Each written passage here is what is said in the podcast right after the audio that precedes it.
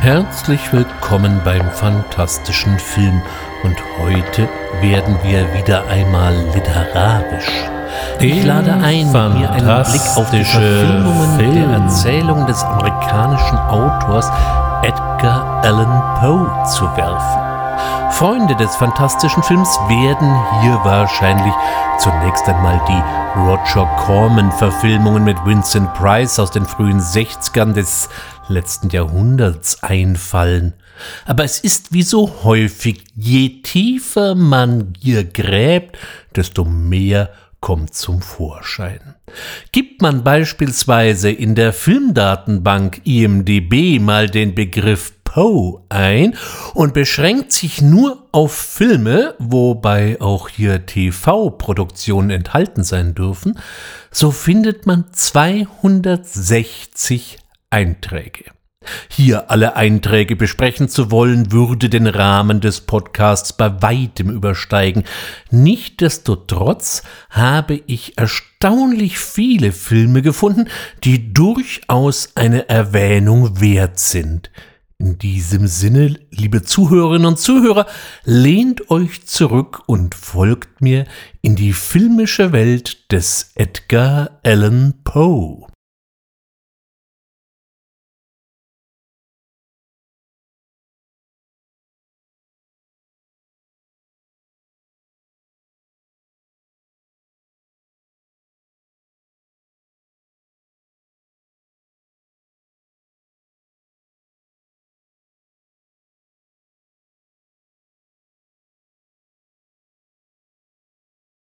Zunächst einmal muss die Frage erlaubt sein, wer war dieser Edgar Allan Poe eigentlich? Oft wird er als der erste amerikanische Horrorautor beschrieben oder eben auch als Meister des Makabren. Beide Beschreibungen, naja, die passen nur etwas sehr unzureichend, denn Poe war weit mehr als ein Stephen King des 19. Jahrhunderts. Geboren wurde Edgar Poe am 19. Januar 1809 in Boston als Sohn eines Schauspielerpaares. Der Vater hat kurz nach seiner Geburt die Familie verlassen und danach verliert sich seine Spur. Seine Mutter wurde aber auch nicht mehr besonders alt. Sie starb 1811 an Tuberkulose mit nur 23 Jahren in Richmond. Dieses Schicksal rührte die bessere Gesellschaft in Richmond und so wurde Edgar auf Betreiben der kinderlosen Frances Allen in die Familie aufgenommen. Der Ziehvater war ein durchaus erfolgreicher Geschäftsmann. Das Verhältnis zwischen John Allen und Edgar Poe war aber nicht immer ganz einfach, bis es schließlich zum Bruch kam. Poe durchlief zunächst eine militärische Karriere und war auch ein Jahr für die Offiziersausbildung in der Militärakademie in West Point, die er aber dann verließ und ehrenhaft entlassen wurde. Danach betätigte er sich hauptberuflich als Schriftsteller und Journalist, der für die unterschiedlichsten Magazine arbeitete. Seine Arbeiten umfassten dabei Gedichte, Geschichten und auch zahlreiche Literaturkritiken und Essays.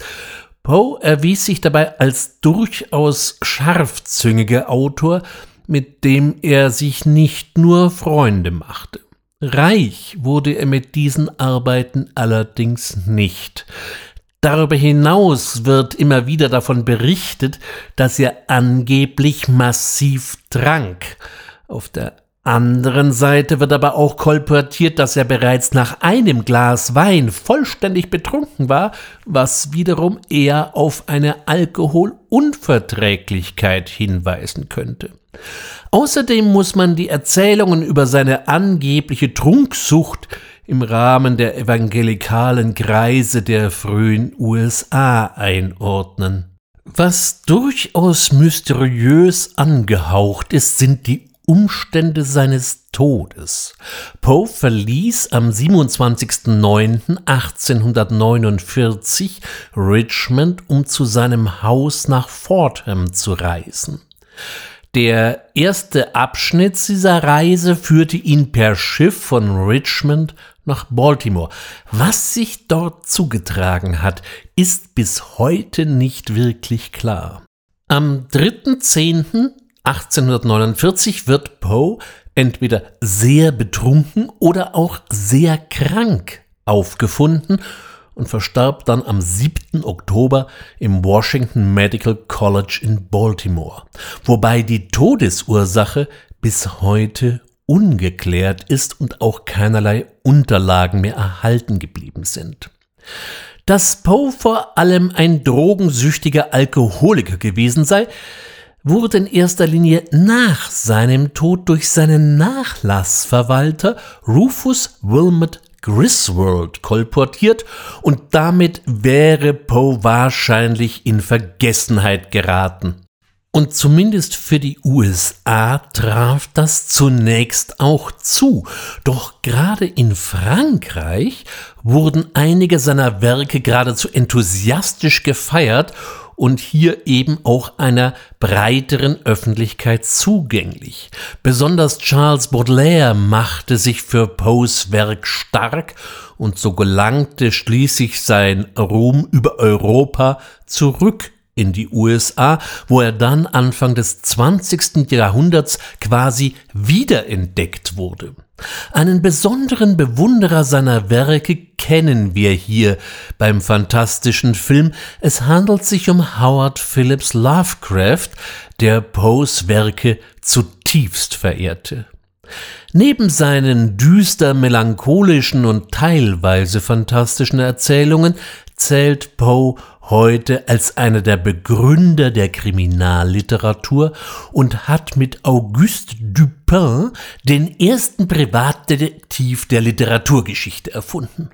Von diesem hat sich dann später Arthur Conan Doyle zu seinem Sherlock Holmes inspirieren lassen. Wir finden bei Poe drei Geschichten, die das klassische Who-Done-It-Format quasi begründen. Es gibt ein Verbrechen, ein Ermittler tritt auf und löst den Fall streng logisch anhand von Spuren und Beweisen. Eine Verfilmung einer dieser Erzählungen, nämlich der Doppelmord in der Rue Morgue, stellt dann auch die früheste Verfilmung dar. Es handelt sich um einen Kurzfilm, Sherlock Holmes in the Great Murder Mystery. Hier wurde Auguste Dupont schnell mal durch Sherlock Holmes ersetzt. Allerdings ist dieses frühe Werk verschollen.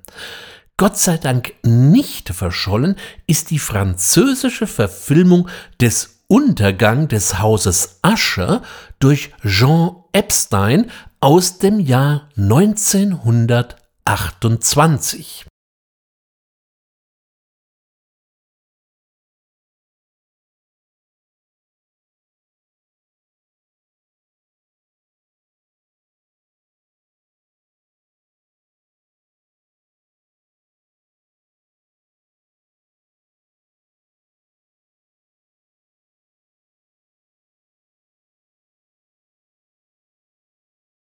Dieser Film steht mal wieder allen Interessierten auf YouTube zur Verfügung und ich finde, eine Sichtung lohnt sich. Nicht nur, dass Epstein die berühmte Geschichte weitgehend werktreu umgesetzt hat, es ist immer noch ein unglaublich modern wirkender Film. Wir können hier so die ein oder andere Kamerafahrt angucken, auf die man später sehr lange warten musste. Leider gibt es keine vernünftige Auswertung des Films. Er hätte es wirklich verdient, in einer restaurierten Fassung einer breiteren Öffentlichkeit wieder zugänglich zu werden. Im Rahmen des Fantasy Filmfests wurde der Film als restaurierte Fassung 2014 gezeigt. Es gibt also eine solche Fassung. Wir können also noch hoffen. 1932 finden wir eine weitere Poe-Verfilmung und zwar auch hier eine Fassung der Murders in the Rue Morgue mit ausgerechnet Bella Lugosi in der Hauptrolle.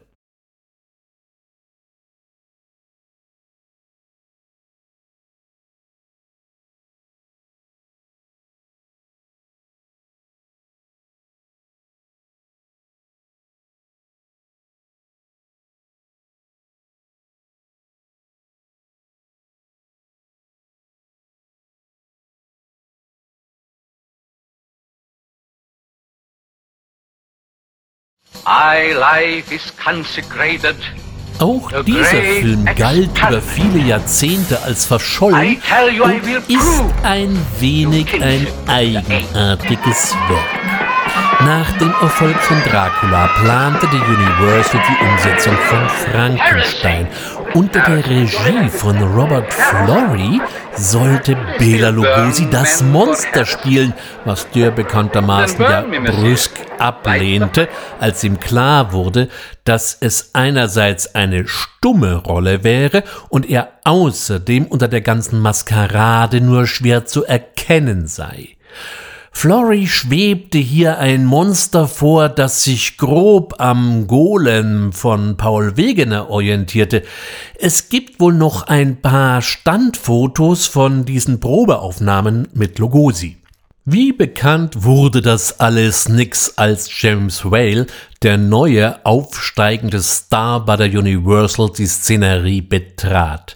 Das Monster wurde von Boris Karloff gespielt, der sich für diesen Auftritt nicht zu schade war, und Robert Flory wurde durch James Whale ersetzt. Damit der jetzt nicht völlig verschnupft blieb, bot ihm Karl Lemmle an, den Mord in der Rue Morgue zu verfilmen. Als es jedoch mit diesem Projekt ernst wurde, bekam Lemmle aber plötzlich kalte Füße und strich das Budget um ein gutes Drittel zusammen, und das sieht man dem Film dann auch überdeutlich an. In Deutsch ist der Streifen unter dem etwas wieder mal etwas wundersamen Titel Das Geheimnis des Dr. Mirakel erschienen. Der Gorilla, der hier eine nicht ganz unbedeutende Rolle spielt, wurde einerseits durch einen Schauspieler dargestellt, wobei Flory darauf achtete, dass man hier den Affen nicht allzu genau sieht. Die Nahaufnahmen wurden mit einem echten Affen gedreht, nur dass eben gerade kein Gorilla, sondern nur ein Schimpanse zur Verfügung stand. Auch was wen dazu getrieben hat, Bella Lugosi diese unfassbaren Augenbrauen ins Gesicht zu kleben, wird ein ewiges Geheimnis bleiben. Ansonsten merkt man dem Dr. Mirakel deutlich an, dass Flory vom deutschen expressionistischen Film sehr beeindruckt war. Wir haben seltsame Perspektiven und schiefe Winkel und der Showdown erinnert schon ein bisschen an das Kabinett des Dr. Caligari. Der Film war bei seinem Erscheinen kein Erfolg und stand natürlich auch im Schatten des übermächtigen Frankenstein. In späteren Jahren hat man da noch merklich daran herumgeschnippelt, was natürlich alles nicht eben besser machte. Man will es ja nicht glauben, aber das Label Ostalgica hat den Dr. Mirakel dann tatsächlich in einer neuen, ansprechenden und natürlich ungeschnittenen Form wiederveröffentlicht. Wir haben es jetzt hier nicht unbedingt mit einem vergessenen Juwel zu tun, aber für filmhistorisch Interessierte und für Freunde des etwas absonderlichen Films ein absolutes Muss. 1934 stoßen wir dann gleich wieder auf eine Poe-Verfilmung. Hier haben wir es zum ersten Mal mit einer Tonfilmadaption der Schwarzen Katze zu tun. Did you ever hear of Satanism, the worship of the devil, of evil? Apollo is the great modern priest of that ancient cult. And tonight, dark of the moon, rites of Lucifer are celebrated. And if I'm not mistaken, he intends you to play a part in that ritual. A very important part. Where is my wife, Karen, and my daughter? Karen? Why, what do you mean? Where is she?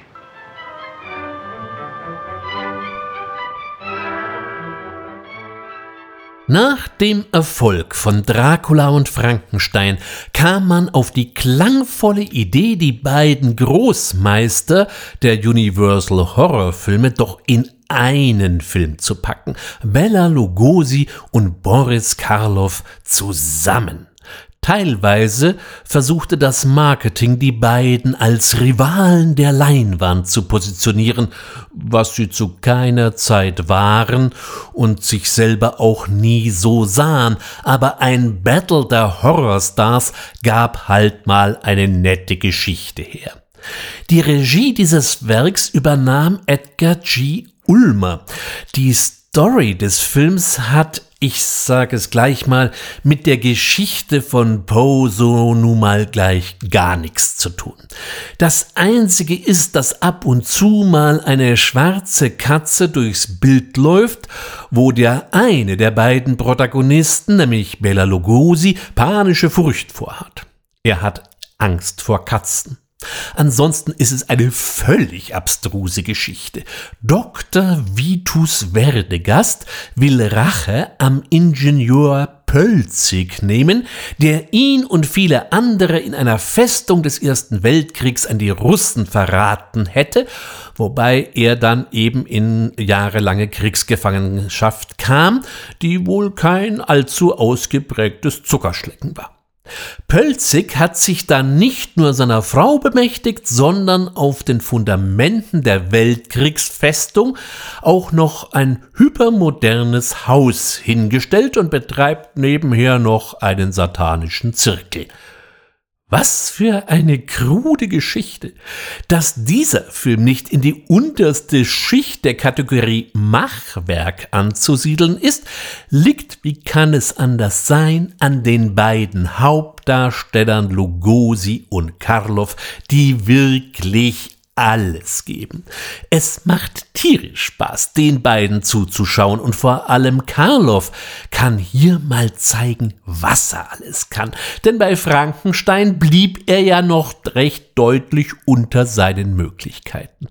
Alles ist an dem Film leicht absurd, trotzdem ein absoluter Tipp, die schwarze Katze von 1934.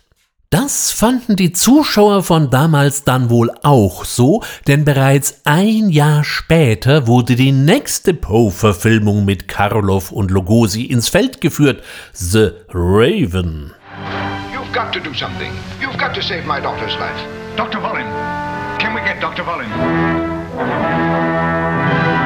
You're the one chance she's got. A month ago I didn't know you.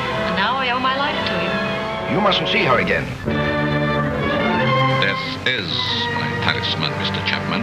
I want you should change my face. I can do it. Maybe if a man looks ugly, he does ugly things. You are saying something profound. A man with a face so hideously ugly. Auch dieser Streifen hat jetzt mit Poe und seinem Werk nur in sehr spezieller Art und Weise zu tun. Immerhin zitiert Lugosi mit viel Charme aus dem berühmten Gedicht des Autors. Er spielt einen ebenso begnadeten wie verschrobenen Neurochirurgen, der sich von Poes Werk in sehr spezieller Art und Weise faszinieren lässt. Auch hier ist wieder Boris Karloff mit von der Partie, allerdings gibt seine Rolle bei weitem nicht so viel her wie bei der schwarzen Katze. Auch dieses Werk, das Lew Landers in Szene setzte, ist ein ebenso kurzes wie auch kurzweiliges Vergnügen, das vor allem durch Lugosi und seinen ausgeprägten Akzent geprägt wird, was in jenem wunderbar abstrusen Satz seinen Höhepunkt findet. Ho! You're avenged! Man fragt sich verzweifelt, wieso und wofür und warum Poe für irgendetwas gerecht werden müsste. Aber naja gut, lassen wir es doch mal so stehen. 1936 finden wir dann einen italienischen Kurzfilm nach der Erzählung des Falles Waldemar. Mich hat zunächst einmal verwundert, dass wir es hier, obwohl schon 1936, mit einem Stummfilm zu tun haben. Von daher äh, liegt natürlich erstmal der Verdacht nahe, dass der Film in Wirklichkeit älter sei. Auf der anderen Seite deckt sich das Datum mit den Aktivitäten der beiden Macher. Die Regie haben Gianni Höbli und Ubaldo Magnaghi geführt. Über Gianni Höpli findet sich nicht wirklich viel, aber Ubaldo Magnaghi war genau in dieser Zeit auch als Regisseur und Drehbuchautor tätig. Der Film, der mal wieder auf YouTube zu bewundern ist, ist vor allem als der erste Gore-Film in die Geschichte eingegangen und gerade das Finale glänzt für seine Zeit durch absolut erstaunliche und nicht eben gerade zimperliche Spezialeffekte. Ja, die Italiener hatten wohl immer schon ein Händchen, wenn es mal etwas gröber sein durfte. Mit dem Ende der Universal-Monstren in den 40er Jahren wurde es zunächst auch einmal relativ still um die Geschichten unseres heutigen Helden. Wir finden 1941 noch eine weitere Fassung der Erzählung um die schwarze Katze.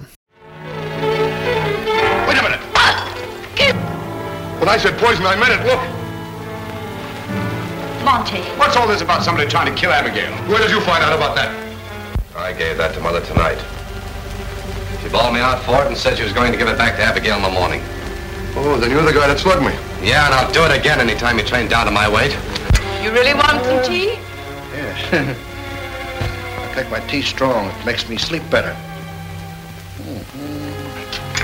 You'll sleep. Oh, saccharin, huh? It keeps your weight down. And anxious little things, aren't they, huh? Mm, pretty strong for their size, too. Drink, and you'll sleep. Mr. Penny. What are you doing with that coffin? Well, the coffin is a very fine hand. Yeah, well, what's that body doing in there? Auch wenn der Film als das große Mystery angepriesen wurde, haben wir es hier mit einer schwarzen Komödie zu tun. Das war insgesamt ein Trend bei Universal, in dieser Zeit ihre einstmals großen Helden mehr und mehr zu veralbern. Man denke an dieser Stelle nur an die Abbott and Costello Filme, die in die gleiche Dekade fallen. Die schwarze Katze ist dabei gar nicht mal so schlecht. In einem stattlichen Anwesen lebt die alte Henrietta Winslow mit ihren Katzen. Also von wegen schwarze Katze. Zunächst einmal gibt's hier ganz viele Katzen und wie so häufig haben sich die Geier, äh, ich meine, die werte Verwandtschaft versammelt und lauert auf das Erbe. Es kommt, wie es kommen muss, die Erblasserin stirbt eines plötzlichen und, naja, nicht ganz natürlichen Todes und jetzt geht die Rauferei los. In der Hauptrolle sehen wir diesmal Basil Rathbone und auch wieder Bella Lugosi, der allerdings schon sehr deutlich auf dem absteigenden Ast war und hier nur noch eine ganz kleine Rolle abbekam. Der Film ist bis heute wieder mal nicht in Deutsch verfügbar. Das ist in diesem Fall nicht ganz so schlimm. Es ist zwar ein ganz vergnüglicher Streifen, aber bei weitem kein Muss. So richtig interessant wurde es dann erst wieder, als Roger Corman mit American International Pictures sich des Stoffes annahm. Bei einem Treffen mit Sam Arkoff und James Nicholson von AIP schlug Corman unter dem Eindruck der frühen Hammer-Filme vor, statt den üblichen zwei Schwarz-Weiß-Filmen zu je 100.000 Dollar doch einen Farbfilm für 200.000 Dollar zu produzieren. Er hatte auch gleich eine Idee, nämlich die Geschichte des Falles des Hauses Usher von Poe. Diese Geschichte hatte ihm schon in der Schule beeindruckt.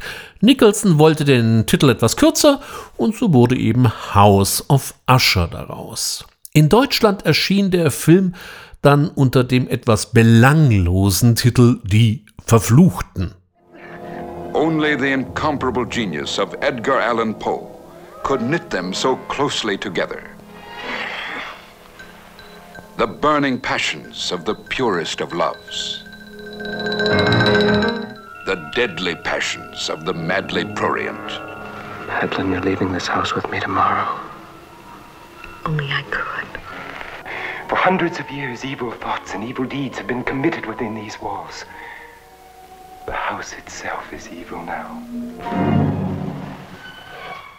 Mit diesem Film zementierte vor allem ein Mann seinen Ruf als einer der klassischen Gruseldarsteller, Vincent Price.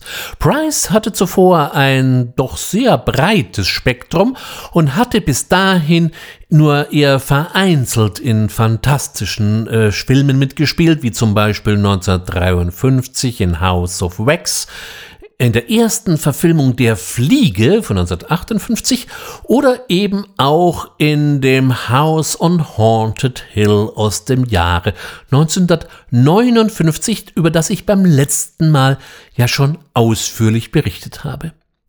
Ansonsten spielte er zahllose Nebenrollen, wie zum Beispiel in den drei Musketieren von 1948 den Kardinal Richelieu, in der Literaturverfilmung Der Schlüssel zum Himmelreich von 1944 war er mit dabei oder auch in der Monumentalproduktion von Cecil B. DeMille Die Zehn Gebote von 1956. In The House of Usher gab er jetzt den letzten und reichlich übersensiblen Spross der aussterbenden Familie Usher namens Roderick Usher und auf diese Rolle des eher etwas überspannten und vielleicht auch etwas dekadenten Adligen durfte er sich bei AIP und den folgenden Pro-Verfilmungen durchaus einschießen.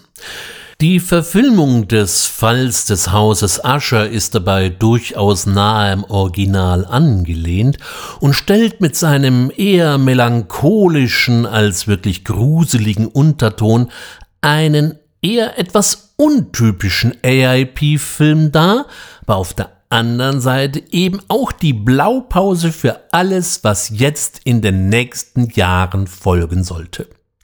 Die Studiolandschaften, die surrealen Traumsequenzen und auch das Haus tauchte in den folgenden Werken immer mal wieder auf, denn der Film war durchaus erfolgreich und so ließ sich Roger Corman nicht lange bitten und legte gleich die nächste Poe-Verfilmung vor, Das Pendel des Todes, im Original The Pit and the Pendulum.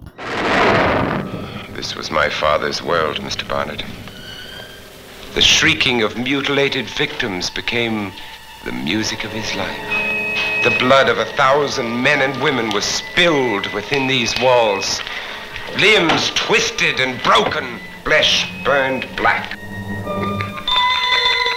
Starring Vincent Price, truly a master of the macabre. John Carr in a challenging role. Barbara Steele, more blood-chilling than in Black Sunday.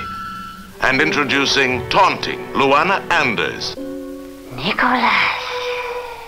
Elizabeth? Is that you? Elizabeth? While we were up here mourning her, she was alive, struggling to be free.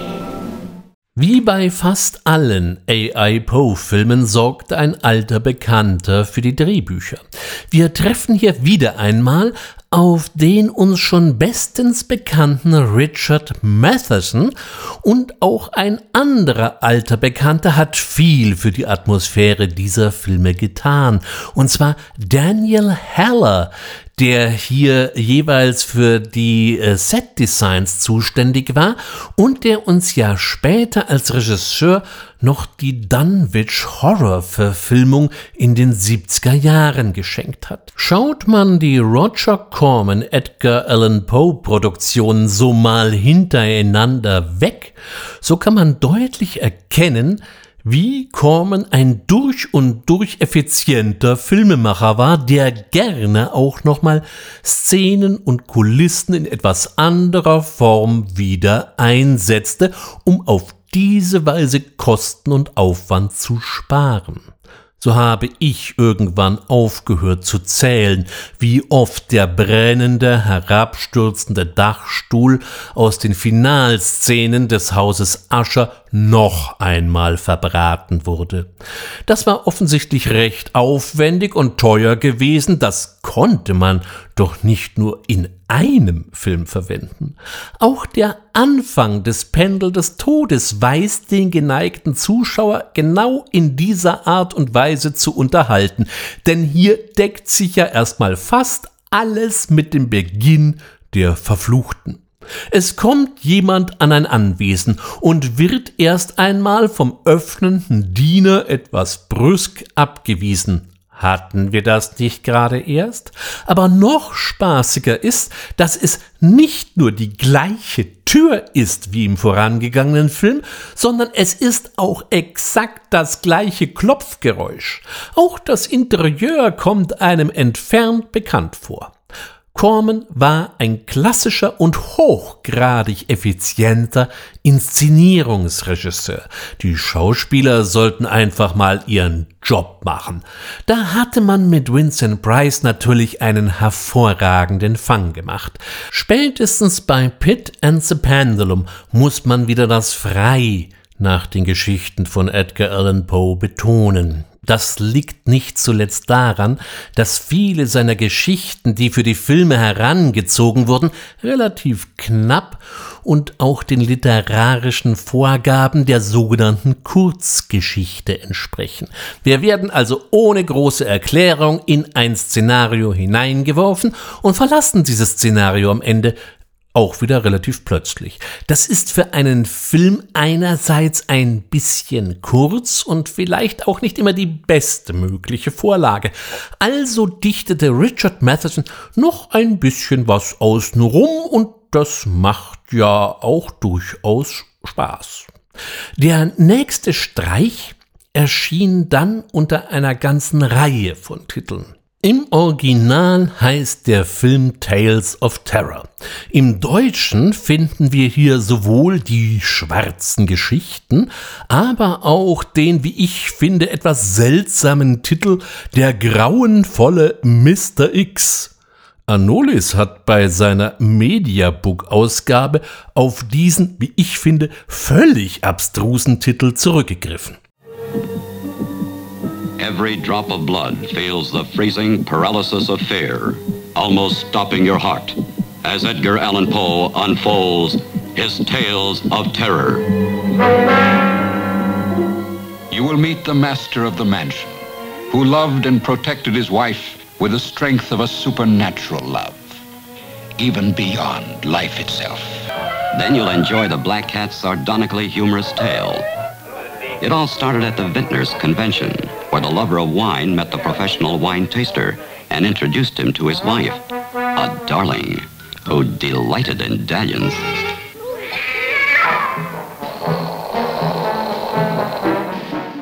Bei den Tales of Terror haben wir ein Beispiel für einen sogenannten Anthologie- oder auch Episodenfilm vor uns. Es werden uns hier insgesamt drei bis vier Geschichten unseres heutigen Lieblingsautors serviert. Ich gebe es zu, ich bin kein großer Freund der Episodenfilme, denn meistens ist die Qualität der einzelnen Episoden nicht immer gleich gut und das trübt dann halt doch ein wenig den Kunstgenuss. Dies hier ist aus meiner Ansicht auch bei diesem Film der Fall. Es beginnt mit einer Umsetzung der Morella, die ich nicht so besonders aufregend finde. Es ist auch die kürzeste Episode, da haben wir sie also schnell hinter uns. Die zweite Episode ist ein Mischprodukt, bestehend einerseits aus der, na, mal wieder, schwarzen Katze und dem Fass Amontillado. Das erklärt jetzt auch, warum ich mich gerade so etwas kryptisch ausdrückte, als ich von drei bis vier Geschichten sprach. Hier treffen wir wieder neben Vincent Price vor allem auf den ewig nuschelnden und etwas glubschäugigen Peter Lorre. Und Vincent Price kann hier vor allem eins beweisen, nämlich dass er nicht nur ein guter Schauspieler war, sondern vor allem das ja über sehr, sehr viel komödiantisches Potenzial verfügte. Die Weinprobenszene zwischen den beiden ist schlichtweg zum Brüllen. Die beiden ergänzen sich nicht nur in Körpergröße. Laura maß grad einmal 1,60 Meter, während Price mit 1,93 Meter eine durchaus stattliche Erscheinung war. Eine derartig schwarze Komödie passt zwar zu den Originalerzählungen nur sehr bedingt, aber wir müssen es ja nicht immer so genau nehmen. Die dritte Episode ist wieder etwas werkgetreuer. Hier haben wir es mit einer weiteren Fassung des Falles Waldemar zu tun. Auch hier zog man noch einen großen Namen heran und so darf Basil Rathbone neben Vincent Price eine durchaus gute Figur machen. Der nächste Corman Poe-Film ist kein reine rassiges AIP-Produkt und so stand Vincent Price hier nicht zur Verfügung, da er zu dieser Zeit einen Exklusivvertrag mit der Produktionsgesellschaft hatte. Daher musste sich Ray Milland lebendig begraben lassen. A woman possessed by love, a man obsessed by terror. Edgar Allan Poe, who knew intimately the tortures of madness, could create such ever increasing suspense. Only an artist of unique talent and unusual sensitivity could live so demanding a role, believing he is destined to be buried alive. No matter who he destroyed, no matter how desperately he fought, his life became a nightmare of death. Until reality and madness became one. If his father was prematurely interred. I heard his voice. All right, then prove it. I will. Dieser Film ist beinahe mehr ein Thriller. Unsere Hauptfigur, Guy Carroll, gespielt von Ray Milland, ist von der Idee besessen, er könnte vorzeitig und damit lebendig begraben werden. Und irgendjemand scheint diese doch relativ fixe Idee durchaus gezielt befeuern zu wollen. Ray Milland hatte 1943 den Oscar in Billy Wilders Drama Lost Weekend abgeräumt, indem er einen kranken Alkoholiker und Schriftsteller spielte. Genrefreunden ist er wahrscheinlich auch in seiner Rolle als der Mann mit den Röntgenaugen noch ein Begriff, den er ein Jahr später 1963 spielte oder auch als Haustyrann und Familienoberhaupt in dem frühen Tierhorrorfilm Frogs, die Frösche. Auch ein anderer, nicht ganz unbekannter Name taucht hier auf. In der Rolle der Emily sehen wir Hazel Court. Sie spielte 1957 bei Curse of Frankenstein die Rolle der Elisabeth und sollte uns in den späteren Corman-Produktionen immer mal wieder begegnen. Lebendig begraben ist vielleicht eine Spur schwächer als die drei Filme davor, aber doch immer noch durchaus sehenswert. Im Jahr 1963 folgte dann gleich der nächste Poe-Streich mit der Folterkammer des Hexenjägers oder eben dem Haunted Palace. Diesen Film hatte ich ja schon des Öfteren zwischen, denn hier haben wir es mit einem etwas eigenartigen Hybrid zu tun. Der Originaltitel Haunted Palace spielt auf ein recht kurzes Gedicht von Edgar Allan Poe an, während die eigentliche Geschichte eher eine Umsetzung des Falles Charles Dexter Ward von H.P. Lovecraft ist. Der mal wieder etwas verwunderliche deutsche Titel lässt sich damit erklären, dass der Film deutlich später, erst so gegen 1968 in die Kinos kam. Hier feierte Winston Vincent Price unter der Regie von Michael Reeves ja seine böseste Rolle als Witchfinder General, zu Deutsch der Hexenjäger, und da meinte man im deutschen Verleih mit einem Hexenjäger im Titel gleich einmal zusätzlich Kasse machen zu können. Interessant ist am Rande, dass in Amerika wiederum Witchfinder General unter dem Titel Conqueror Worm erschienen ist, was wiederum ebenfalls der Titel eines auch relativ kurzen Edgar Allan Poe Gedichts ist. 1963 neigte sich dann so allmählich die Welle der Poe-Filme ihrem Ende entgegen, aber zuvor setzte man noch einmal auf das komische Potenzial von Vincent Price und Peter Lorre und ergänzte das Ganze noch mit einem anderen klassischen Horrordarsteller. Freuen wir uns also auf ein Wiedersehen mit Boris Karloff und The Raven. True terror is the soft, cold caress of the raven's wing. A woman whose desires transcend reality. The mysterious powers of black magic. These you will explore. Now, what is it you need? You got some dried blood or from bat in the house? Into the ominous mystery of a master magician's evil castle.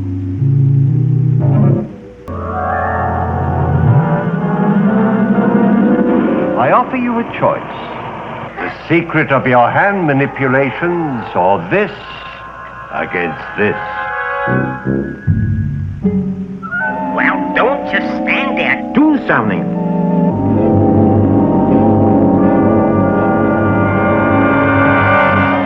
This is no answer. Very well, then. Adieu to the death. Auch hier beziehen wir uns wieder einmal kurz auf Poes berühmtestes Gedicht. Das war sogar schon zu seinen Lebzeiten berühmt. Ansonsten darf hier nach allen Regeln der Kunst gezaubert und auch geblödelt werden. Ich wurde beim Betrachten des Films den Eindruck nicht los, dass die drei am Set auch wirklich ziemlich viel Spaß hatten und jeder seine Rolle nach allen Regeln der Kunst auskostete. Vincent Price gibt sich wieder ein bisschen versnobbt und ein bisschen verschroben. Peter Lorre ist ewig unzufrieden und richtet sein Fähnchen stets nach dem Wind aus, den er gerade für angebracht hält. Und Boris Karloff darf mal wieder den sinistren Patron geben. In den Nebenrollen sehen wir neben der eben erwähnten Hazel Court auch noch einen recht jungen Jack Nicholson. Man erkennt ihn gar nicht auf Anhieb, bis er unter dem Einfluss des finsteren Magiers die Pferde einer Kutsche zu Höchstleistungen antreibt. Da ist es dann plötzlich das berühmte wölfische Nicholson-Grinsen, das uns in vielen seiner Filme so gut unterhalten hat. Mit dem Raben endete die klassische AI-Poe-Phase, da es sich hier um ausschließlich im Studio produzierte Filme handelte. Die Kombination aus Vincent Price und Peter Lorre sollte äh, später noch einmal eine nennenswerte Rolle spielen. Hier wurde das Duo dann durch Basil Rathbone nochmal erweitert und heraus kam die Ruhe Sanft GmbH, wie der Film in Deutsch betitelt wurde. Im Original findet man das Werk unter dem Titel Comedy of Horrors. Dieser Film, der unter der Regie von Jacques Tourneur entstand, hat jetzt definitiv gar nichts mehr mit irgendeiner Geschichte rund um Edgar Allan Poe zu tun, doch aufgrund der nach wie vor herausragenden Kameraarbeit von Floyd Crosby atmet er immer noch den Geist der AIP-Filme dieser Zeit von daher für alle Freunde von Vincent Price wärmstens zu empfehlen. Die nächste Produktion entstand nicht mehr in den USA, sondern in Großbritannien. da es sich hier schlichtweg günstiger produzieren ließ. Der erste dieser britischen Corman Poe-Filme war The Mask of the Red Death, in Deutsch vielleicht besser bekannt unter Satanas, das Schloss der blutigen Bestie aus dem Jahre 1964. The Mask of the Red Death, personalized by the motion picture screen's Prince of Horror, Vincent Price. Then shouldn't you be on your knees to give thanks? Lavishly, he plants his corrupting seeds of sin spreading living terror that not even the unsullied can escape. Each man creates his own heaven, his own hell. Let me see your face. Auch hier standen wieder einmal zwei Geschichten im Hintergrund. Einerseits die Maske des Roten Todes und auf der anderen Seite die Erzählung Hoppefrosch. Dieser Film stellte mit seiner Drehzeit von über fünf Wochen fast schon einen Rekord für einen Corman-Film auf, denn die meisten anderen Produktionen waren deutlich schneller abgedreht. Auf der anderen Seite ist Satanas, was die ganze Ausstattung und vor allem die Farbregie angeht, ganz besonders prachtvoll. Wie so häufig musste auch hier die Geschichte noch ein bisschen aufgebohrt werden, was einerseits dadurch geschieht, dass hier eben noch die Geschichte um den Hofnarren und seine Tänzerin, die unter dem Titel Hoppefrosch bei Poe zu finden ist, hier als Nebenplot seinen Eingang findet, als auch, dass dem sogenannten Roten Tod eine größere Rolle als in der literarischen Vorlage zugebilligt wird. Auf diese Weise sind Assoziationen zu Ingmar Bergmanns siebtem Siegel durchaus angebracht.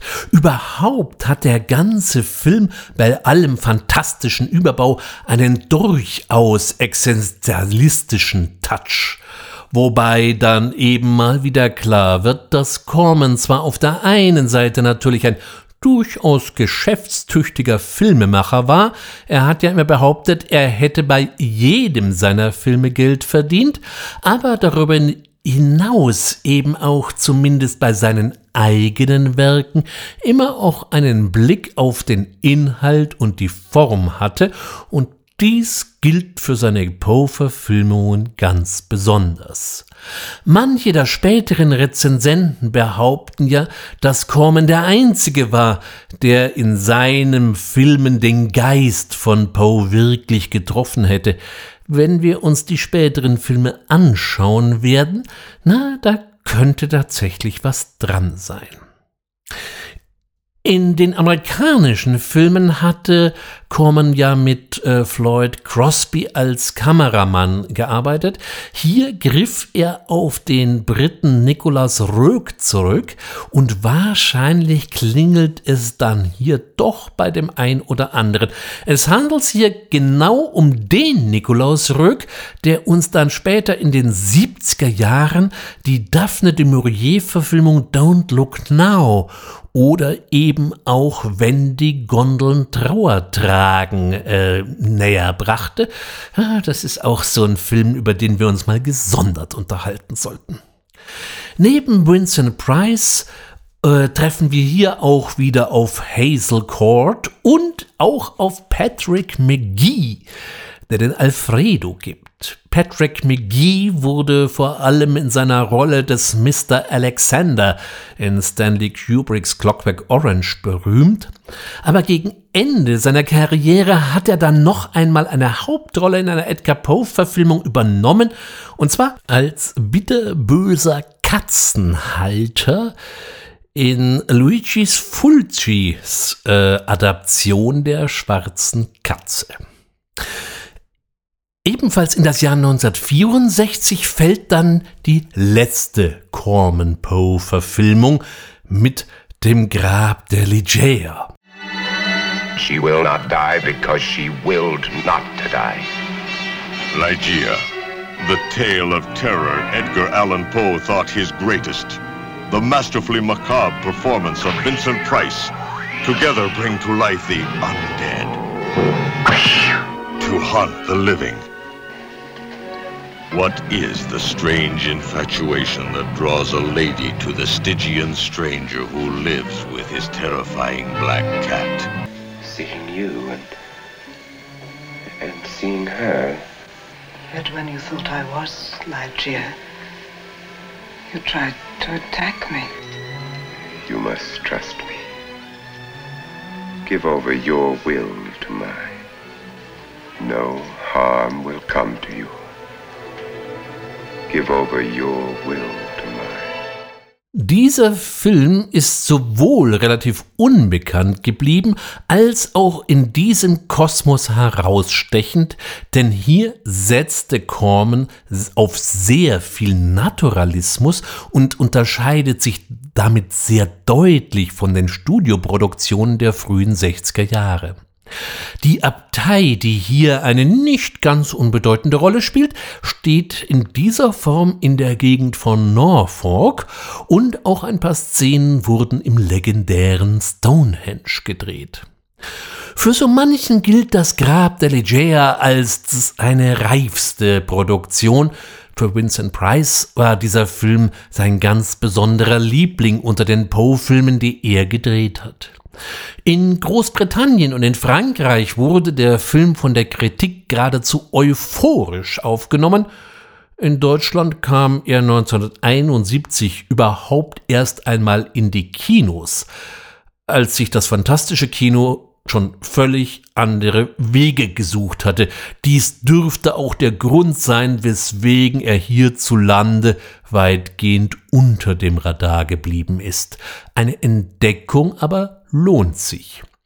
Bei Filmen mit Vincent Price empfehle ich ja immer auf die Originaltonspur zurückzugreifen, denn die meisten Synchronisierungen sind hier nicht so dolle. Bei diesem Film ist die Kinosynchro dann gleich mal völlig misslungen. In der aktuellen Ausgabe aus dem Hause Koch finden wir neben der völlig grottigen Kinosynchro dann noch eine zweite TV-Tonspur, die ist zwar, naja, auch nicht optimal, aber erstaunlicherweise deutlich besser, als was man dem deutschen Kinozuschauer da zumuten wollte. Am besten ist natürlich, wie so häufig, das Original, auch wenn es sich empfiehlt, besonders bei den Filmen mit Peter Lorre vielleicht die Untertitel dazuzunehmen. 1966 bin ich wieder über eine Adaption der Schwarzen Katze gestolpert. Irgendwie frag ich mich ja schon, warum sich immer alle ausgerechnet auf diese Geschichte stürzen mussten. Poe's immortal classic of horror and hate. The Black Cat. The most terrifying story ever filmed. Come here, cat. Ah! I thought you were my friend. You black demon.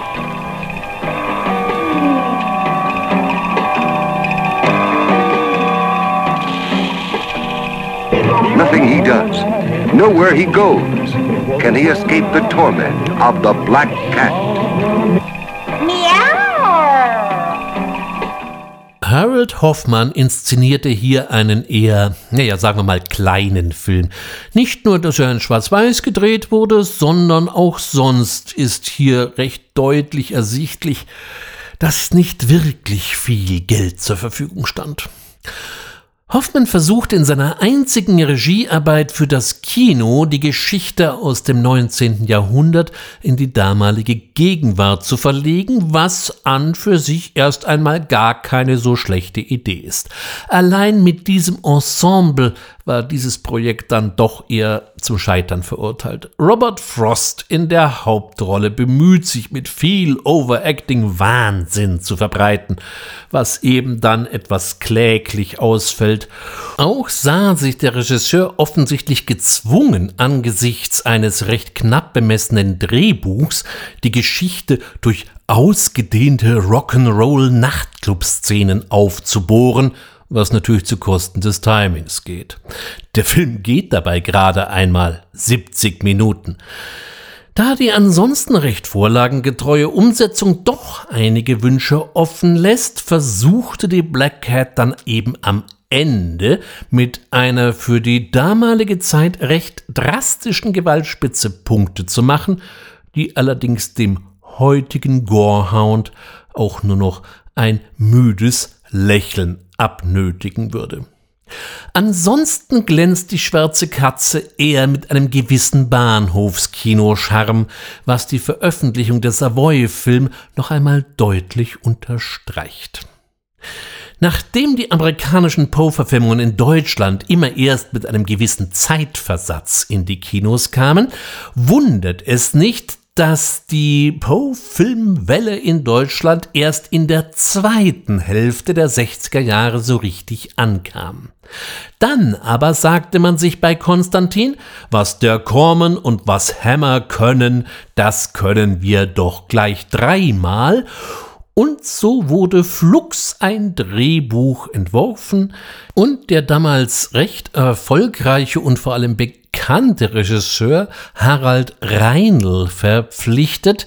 Der hatte schon sich so einige Meriten verdient, zum Beispiel bei Edgar Wallace in Form des Frosches mit der Maske oder auch bei Karl May mit dem Schatz im Silbersee. Einen Helden hatte man auch schnell zur Hand mit Lex Barker, der in seiner Rolle als Old Shatterhand wohl am bekanntesten geworden ist und damit wohl auch in die ewigen Jagdgründe einzog. Reinl besetzte auch noch gleich seine Ehefrau Karin Dohr, die ebenfalls durch Edgar Wallace Filme und Karl May Verfilmungen ein gewisses Star-Appeal schon mal mitbrachte. Auch Christopher Lee hatte gerade ein paar Tage Zeit und heraus kam die Schlangengrube und das Pendel. Ich werde sie vernichten. Sie und ihre Familie. Der Fluch eines zum Tode Verurteilten gibt den Anlass zu einer unheimlichen Reise. Merkwürdig. Fast gleich. Sie sollen Auskunft über ihre Vergangenheit erhalten und ich soll das Erbe meiner verstorbenen Mutter antreten. Die Schlangengrube und das Pendel heißt der neue Film von Harald Reinl. Eine romantische Gruselgeschichte nach Motiven von Edgar Allan Poe. Aus dem Reich der Schatten greifen blutgierige Dämonen nach den Lebenden. Fallen Sie nicht in Ihr Unglück. Ein faszinierender Film um ein ungewöhnliches Abenteuer. Die Schlangengrube und das Pendel. Von dem blutigen Geheimnis eines Gespensterschlosses berichtet das neue Meisterwerk eines deutschen Spitzenregisseurs. Mit teuflischer Beschwörung weckt man die Toten. Und mit grausamer Folter quält man die Lebenden. Im Nachhinein wundert es nicht unbedingt, dass der Film trotz so viel bekannter Namen in Deutschland der Erfolg verwahrt blieb. Denn das deutsche Kinopublikum kannte durchaus die britischen und amerikanischen Produktionen und fielen daher auf diese deutsche Grusel-Kitsch-Produktion nun einfach mal nicht herein. Kitsch entsteht bekanntermaßen immer dann, wenn man von allem ein wenig zu viel verwendet und Reinl verwendet von allem, eben nicht nur ein bisschen zu viel.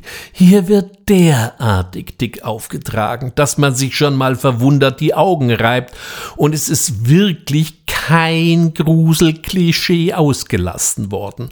Ein überängstlicher Kutscher, ein unheimlicher Wald mit zahlreichen Gehängten, Ritterrüstung mit Schädel drin, alles da. Während Corman sich in erster Linie auf sein Studio verließ, lässt Reinl sämtliche Außenaufnahmen, die in diversen historischen Städten spielen sollen, auf eine bestimmte Zeitepoche wollte man sich hier offensichtlich nicht festlegen, immer in Rothenburg ob der Tauber aufführen. So bekommen bereits diese Szenen so einen leichten Laienspiel-Touch. Dann werden mal die externen Steine bei Detmold ins gefilterte Bild geholt, haben zwar keine weitere Bedeutung, sehen aber mal gut aus und für die Kutschfahrt über Land muss immer wieder die gleiche Ebene herhalten. Nur für eine zünftige Ruine fanden sie dann offensichtlich kein vernünftiges Beispiel, also verlegte man die Handlung in den Untergrund der Geisel Gasteig Studios. Mit Poe hat das Ganze natürlich so gut wie gar nichts zu tun, abgesehen davon, dass halt gegen Ende wieder mal ein mörderisches Pendel zum Einsatz kommt, aber es heißt ja im Vorspann nach den Motiven von Edgar Allan Poe. Man könnte es auch anders formulieren, kann Spuren von Edgar Allan Poe enthalten. Besonders seltsam fand ich auch den dazugehörigen Soundtrack, der vom deutschen Hauskomponisten Peter Thomas komponiert wurde. Thomas, der unter anderem auch für den Sound bei den Edgar Wallace Filmen verantwortlich zeichnete, hat hier ein selten uninspiriertes, jazzig angehauchtes Gezuppel vorgelegt. Entweder wusste er selber nicht so genau, was das werden soll, oder er konnte mit dem ganzen Stoff so herzlich wenig anfangen. Alles in allem wieder ein besonders aussagekräftiges Beispiel für einen nicht funktionierenden deutschen Genrefilm. Bei American International wollte man sich, was Poe angeht, noch nicht ganz geschlagen geben, und so durfte Vincent Price unter der Leitung von Gordon Hassler nochmal ran mit der Oblong Box, also der länglichen Kiste, und da das dem deutschen Verleihern eindeutig zu profan war, wurde hierzulande schnell mal im Todesgriff der roten Maske daraus. My brother Edward has died. Where is he going to be buried? As soon as you found another body. Do you realize the penalty for body snatching is hanging? You're a forger and an embezzler, and now you're going to become a body snatcher. To assist you in your experiments. Waking up in that horrible oblong box no air to breathe, every shovelful raining down on the lid. God, Trench, do you know what that means? It means that my brother was buried alive. Bei dem deutschen Titel und wenn man nicht so genau hinschaut, dann drängen sich ja beinahe schon automatisch Assoziationen mit dem roten Tod auf. Und das war vielleicht auch die Absicht. Aber darauf sollte man nicht setzen. In der Geschichte von Poe spielt tatsächlich eine längliche Kiste, um nicht zu sagen ein Sarg, eine entscheidende Rolle, die ein Mann auf einer Seefahrt ausgerechnet in seiner Kabine mit sich führt und diese Kiste nicht aus den Augen lässt, nicht einmal als das Schiff sinkt. Derartig verschobene Prioritäten können bei einem Schiffsuntergang fatal werden, und so kommt der Mann um am Ende erfährt man dann noch, dass er seine tote Frau auf dieser Schiffspassage überführen wollte. Also wieder einmal eine dieser eher melancholischen Geschichten, die wir bei Poe des Öfteren finden. Der Film hat mit dieser Vorlage nun mal nicht mal das geringste zu tun. Stattdessen beginnt der Film irgendwo in Afrika, in dem jemand in einem nicht eben gerade menschenfreundlichen Ritual gefoltert oder geopfert werden soll. Wir wissen es nicht so genau. Vincent Price kennt diese Gestalt offensichtlich und versucht das Schlimmste zu verhindern. Zurück in England wird dieser Mensch auf ein Mansardenzimmer abgeschoben und wenn er mal wieder seinen Anfall hat, offensichtlich angekettet. Diese Behandlung findet derjenige dann nicht gut, entweicht, verkleidet sich mit einer roten Maske und fängt an, fröhlich in der Gegend herumzumetzgern. Wenn man sich diesen Film wieder mal ansieht, weiß man, was man vorher an Kormen hatte. Es ist ein ziemlich krudes Stück Film, der auch trotz seiner Besetzung von Vincent Price und Christopher Lee keine nasse Zeitung zerreißen kann. Ursprünglich sollte Michael Reeves, der ja mit Witchfinder General quasi über Nacht berühmt geworden war, dieses Projekt übernehmen. Der war allerdings von dieser Idee sowieso schon mal wenig begeistert, denn er wollte sich jetzt nicht als Horrorfilmregisseur abschieben lassen. Außerdem hatte er ein wesentlich naturalistischeres Verständnis zum Filmemachen, was ja schon bei Witchfinder General sich in einigen Spannungen mit Vincent Price entladen hatte. Mit Christopher Lee wäre er überhaupt nicht mehr klargekommen. Nun, wie wir ja wissen, verstarb Reeves dann an einer Überdosis von Tabletten und Alkohol und so kam Gordon Hessler an den Film. Hessler, der vom Fernsehen kam, hatte jetzt überhaupt keine künstlerischen Ambitionen, was diesen Streifen anging, und so haben wir es mit einem ziemlich wirren Ding zu tun. Angesichts dieser Entwicklung frage ich mich ernsthaft, wieso man Hessler zwei Jahre später noch einmal einen Film inszenieren ließ, der wieder einmal auf den Motiven von Edgar Allan Poe basierte. Wir erinnern uns, kann Spuren von Poe enthalten. In diesem Fall haben wir es mit den Morden in der Remorque zu tun. Mal wieder.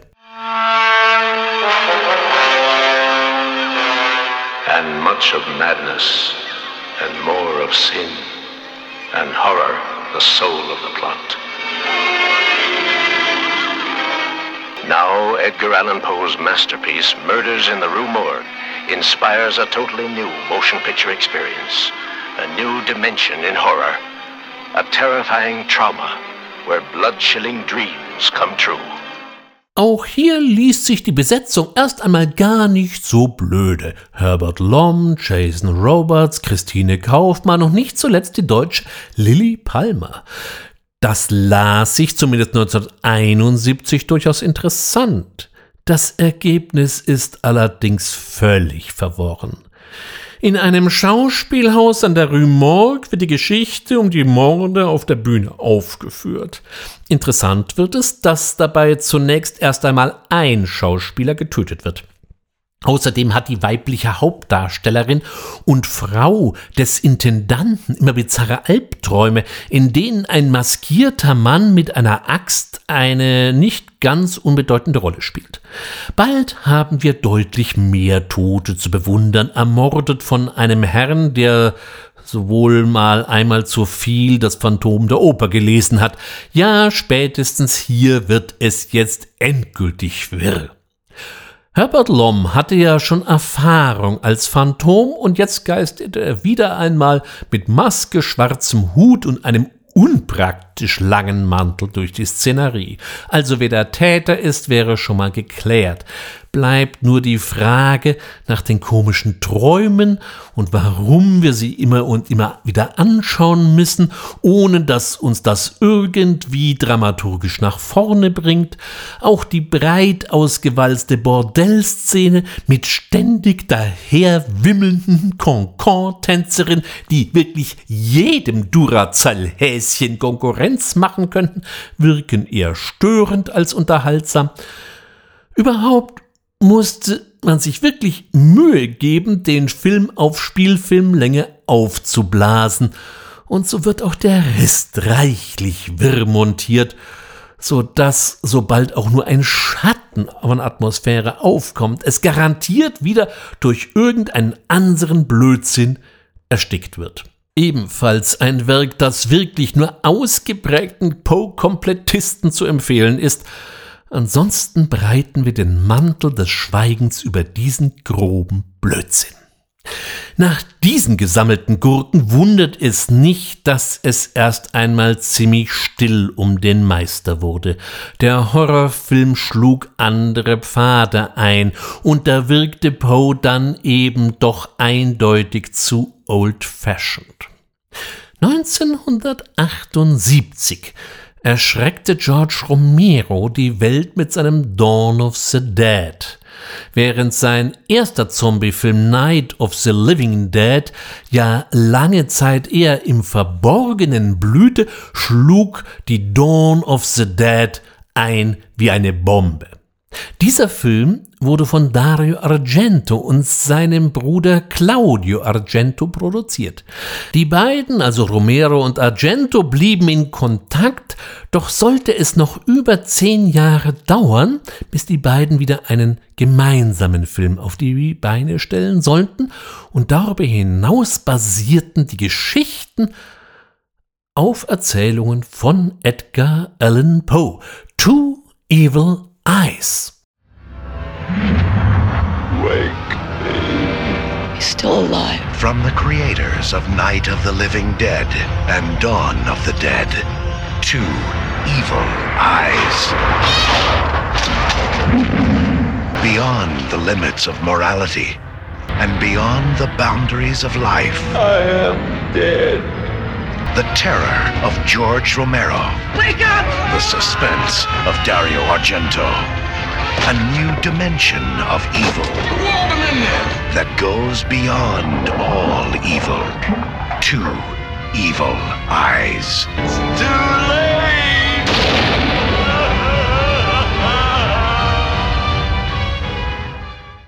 Wieder einmal haben wir es mit einem Episodenfilm zu tun.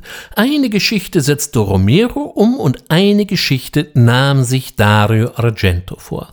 Romero wählte den Fall Waldemar und Argento äh, konzentrierte sich in erster Linie auf die schwarze Katze, auch wenn er in seiner Episode noch ein paar andere Einspielungen und Anspielungen einfließen ließ. Aber dazu gleich dann noch mehr. Die Idee, dass sich Romero den Fall Waldemar gegriffen hat, wirkt zunächst einmal gar nicht mal so schlecht. Er hat die Story modernisiert und auch hier wieder etwas aufgebohrt, was eben in der Natur der Sache liegt. Nur leider servieren Adrien Barbeau und Remy Sada jetzt eine eher, naja, sagen wir mal, unmotivierte Leistung und die ganze Geschichte dröselt so langsam vor sich hin und spiraliert dann langsam auf einen Höhepunkt zu. Der kommt dann auch, aber zu diesem Zeitpunkt kann den dann niemand mehr so richtig hinter dem Ofen vorlocken. Freuen wir uns also auf Argentos Beitrag, der gleich einmal deutlich besser gelungen ist. Er verfilmt nicht nur die Geschichte rund um die unglückbringende schwarze Katze, er garniert den ganzen Film mit jeder Menge Poscher Anspielungen. Da haben wir es doch gleich am Anfang mal mit einem Todesfall zu tun, in der eine Frau durch ein mörderisches Pendel zersägt wurde. Die spätere Katze trägt den schönen Namen Asche. Im Treppenhaus der Hauptperson prangt ein großes Poe-Porträt. Später ging es dann noch einmal mit einem Verweis auf Berenice und die dazugehörigen Zähne weiter und so weiter und so weiter. Auch die Wahl von Harvey Keitel für die Rolle des alkoholkranken Tatortfotografen ist eine gute Idee gewesen. Auch wenn man bei der Geschichte vielleicht etwas mehr Gas hätte geben können, macht die Episode doch deutlich mehr Spaß. Und das liegt, wie könnte es zu dieser Zeit noch bei Argento anders sein, an seiner überragenden Kameraarbeit. Da darf dann die Geschichte schon etwas länger sein, sonst, sonst hätten wir uns ja all diese wunderbaren Bilder nicht ansehen können.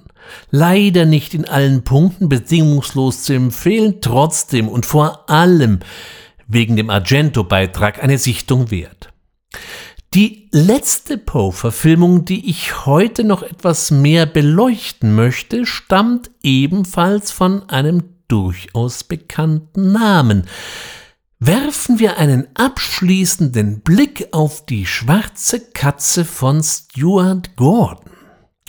Mick Garris lud alle, die im Horrorgenre einen Namen haben, ein, für eine Fernsehserie eine jeweils einstündige Episode beizusteuern. Name der Serie Masters of Horror.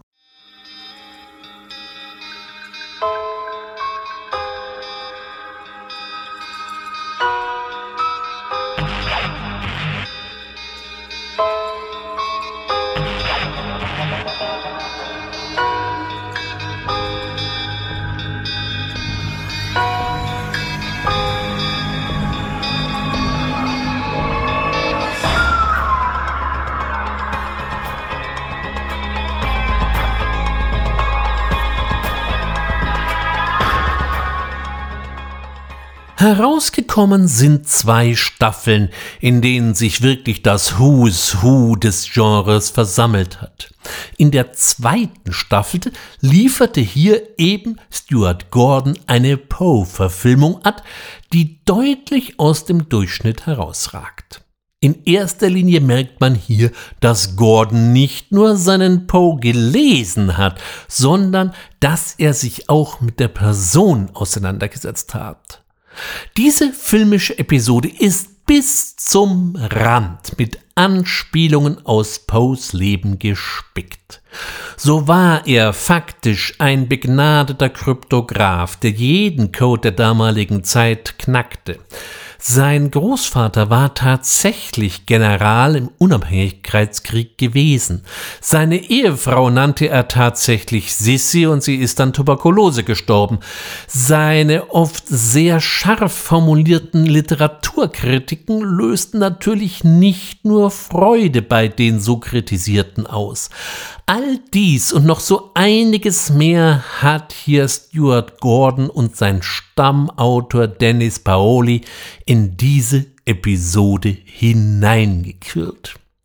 Den Meister selbst darf auch wieder mal ein alter Bekannter spielen, nämlich Jeffrey Combs und auch die Freunde des Blutes kommen hier durchaus mal auf ihre Kosten. Zwar nur kurz, aber dafür umso überraschend heftig. Ich bin mir nicht sicher, aber es würde mich nicht wundern, wenn sich hier Gordon von einer Comic-Umsetzung der gleichnamigen Geschichte von Bernie Wrightson inspirieren lässt. Da gibt es ein Panel, was hier glattweg als Storyboard hätte dienen können. Insgesamt kann die Serie Masters of Horror nur wärmstens empfohlen werden, vorausgesetzt, man kommt auch wirklich an die ungeschnittenen Episoden und hier sticht eben die Poe-Episode durchaus positiv heraus. Tja, und damit sind wir so gut wie am Ende unseres Streifzugs durch die Filmwelten die von diesem amerikanischen Autors, der sich an der Schwelle zur Moderne bewegte, inspiriert wurden, angekommen. Wie immer bedanke ich mich an dieser Stelle ganz herzlich bei all denen, die mir bis hierher gefolgt sind und ich hoffe, dass ich auch dieses Mal wieder die ein oder andere Inspiration liefern konnte. Ich würde mich freuen, Sie bald wieder als einen meiner Zuhörer oder natürlich auch Zuhörerin begrüßen zu dürfen. Und falls noch nicht geschehen, wie immer an dieser Stelle meine Empfehlung, den fantastischen Film zu abonnieren. Es warten noch einige Folgen darauf, endlich realisiert zu werden und von daher könnten Sie etwas verpassen. Bis dahin wünsche ich, wie immer eben, eine gute Zeit, meine Empfehlung, schauen Sie fantastische Filme, sagt ihr und euer Ulrich Wössner.